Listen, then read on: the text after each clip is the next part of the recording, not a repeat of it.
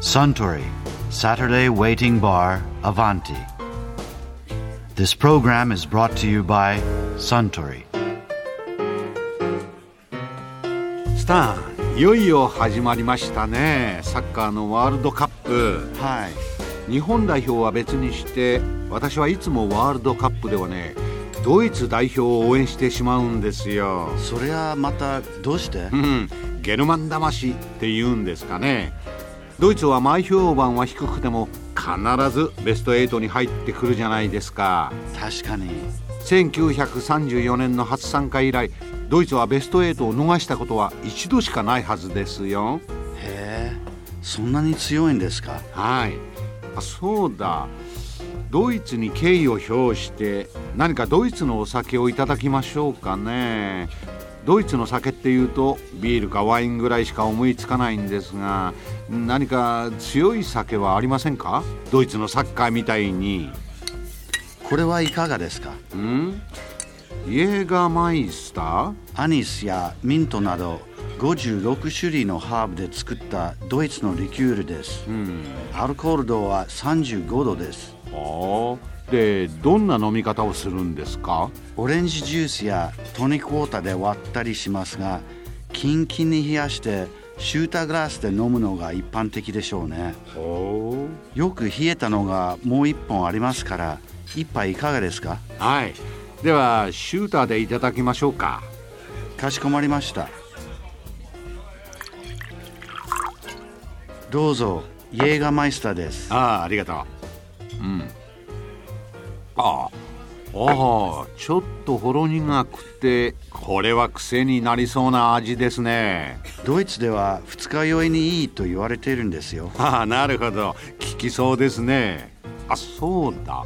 ドイツといえば以前カウンターのあちらの席でテレビ番組制作会社にお勤めの石原隆さんがこんなお話をされていましたね昔小牧二郎さんこのバーのね何度も言いました、あはいはい。小牧二郎さんと一緒にベルリンの壁崩壊を見に行かれたんでしょ、1989年の11月ですね行ったの。えあれ崩壊したのって11月です。11月何日にいたの？ベルリン2週間ぐらいにいました確か。えーそれはもう観光として行けたの？2泊4日で。あそうなんだ。えどっから入ったんですかベルリンに？えー、とまだ当時は壁はぶっ壊れたけれども今のようにもちろん東西ドイツは統一もされてないので、あのフランクフルトまで行ってあの頃って西ベルリンに行くのには、えっといわゆるドイツの航空会入れなかったはずなんですよ。だからまだ三国統治が形式上続いていたので、えっとパンナムとエールフランスとブリティッシュエアしか入ってないじゃないですか。確か。つまりフランスとイギリスとアメリカがベルリンの中の一部を西西側を国、ね。で東側はロシアですから、ロシアと。この4国統治を行ってたわけで、でそれで確かパンナムかなんか乗ってあパンナム潰れたか。あの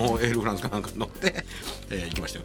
うんで通訳で行ったんでしょ？その時小牧さんの。っていうかまあ小牧さんはねもちろんアメリカ留学の経験なので英語はできるんですけれどもあのドイツができないので僕が全部面倒見るって言ったんですよ、あはい。フランクフルトに入ってからうん。フランクフルトに飛行機がねタッチダウンした瞬間から、うん。もう俺に任せろと。あもうそれは俺の国だと。そうそう俺に仕切らせろ。もう何語学科を出たと思ってるんだ。そうです。迷惑かけないからと、何でも言ってくれるなんつって、うん。でそのベルリンに着いて、彼もなんかこうね気を使ってくれて、うん。あ立てなきゃいけない。はい。ドイツに入ったら石原隆だを立てなきゃいけない。多分それはホテルとか駅とかその飛行場とか英語も通じるじゃないですか当たり前なんですけれども、なんですけれどもわざと「医者ちょっと何々が欲しいんだけ？ど」しょうがないな」なんつってね、やってたわけですよ、えそれしょうがないのってやってた時には通じてたの？ドイツ語はある程度は？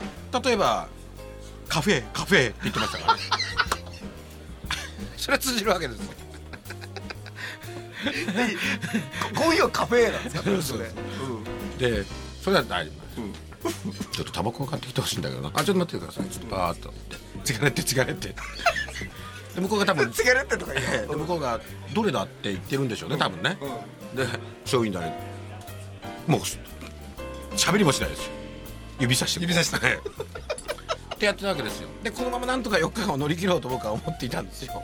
そしてまあ最終回の1日目かなにあのその有名なブランデンブルグゲートという有名な建物がありますよね。えそれは何？東西の反問店みたいな真ん中そう真ん中にあったんですね、でそこに行ってこうまだあのもちろん勝手に行き来ができない壁の一部が壊れただけですから、あの僕らも確かワンデービザで入ったと思いますね。東側に、でその東側のブランデンブルクゲートのところにこう手すりみたいのがあって直径 100m ぐらいでその中には入れなくなってるんですよ。一応まだ壁はあるわけね。そうですそうです。一応まあ政治的には間違いなくあるし、うん。物理的にも結構、まあもちろん物理的にも残ってたるよねまだね。うん。でその立ち入り禁止のところの柵にもたれかかって僕らブランデンブルク門を見てたんですよ、はで小牧さんがこうまたねのんきに写真とかパシャパシャ撮ってて、いうんそしたらなん何度か知らないんですけど小牧さんが持ってたな地図とかなんかカメラとかを柵といっても低いのでその向柵の向こうに落としちゃったんですよ。落としますよねあの人。そういう。で「あー」とか言って「石原落としちゃったよ」なんつって。でちょっとすぐそこにありますからであのちょっと登ればすぐ乗り越えられるような柵なんで、うん。身長ほどもないんですよ、うん。なんでちょっと取ってもいいかなとかもうすぐそこにあるわけですからね、うん1メートル先に。ででもしかしてやばいの？でもそれは。でもだってそこにはまだあの東側の兵士たちが機関銃持ってこう見張ってるわけですから それは警察も「えでもそれやばいだろ」うと一応立ち入り禁止なんで。す、でだからちょっと、ま、聞いてくるから、あの彼らは取ってくれると思うのでちょっとこのまま勝手に動かないでくださいと。そして私は30歩ほど歩いたところにいた兵士にあ兵士に？うん警官だったかもちょっと覚えてないですけどもに話しかけたわけです。なんてだってさっきカフェにシガレッテにその時は何言うの？そこは私ももう火事場のバカ力というかですね本当に錆びついていたドイツ語の歯車が回り始めたんですその時。危機的状況だったために。あ人間追い込まれるとね。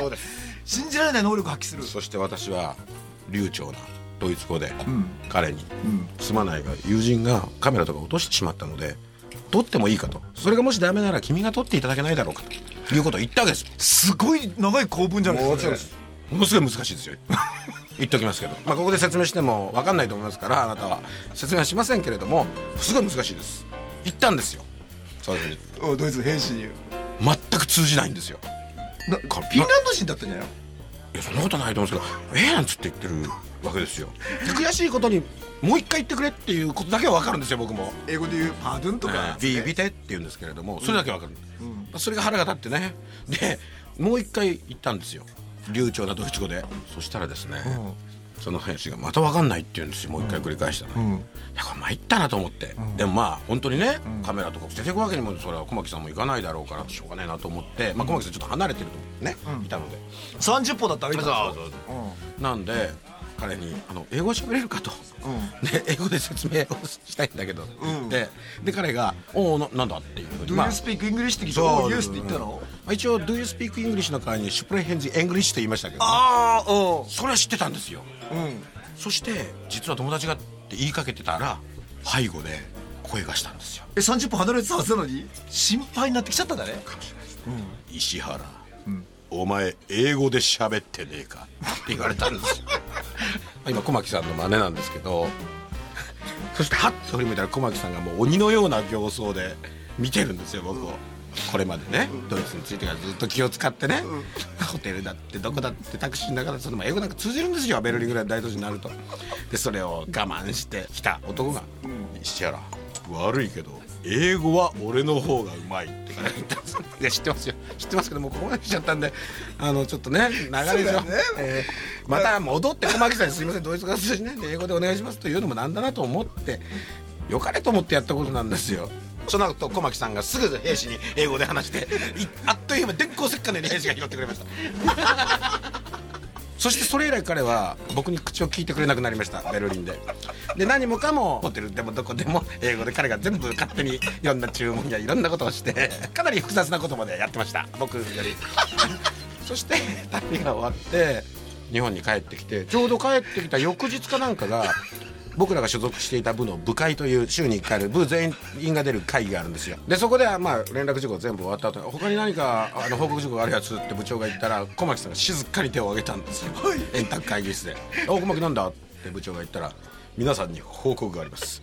石原のドイツ語は全く通用しません」以上で報告終わりますっていうふうに。でそこで僕の社会的生命の何パーセントかは失われました。完全に。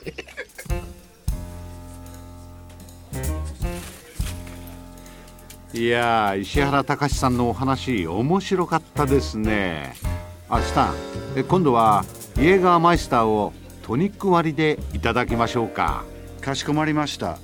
ところでアバンティの常連客たちが繰り広げる東京一の日常会話もっと盗み聞きしてみたいとおっしゃる方はよかったら土曜日の夕方お近くの FM 局で放送中のサントリーサタデーウェイティングバーをお尋ねください。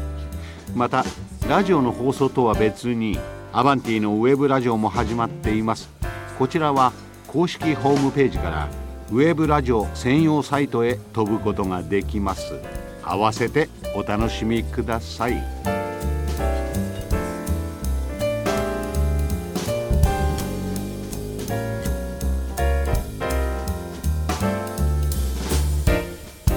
Suntory Saturday Waiting Bar Avanti. This program was brought to you by Suntory.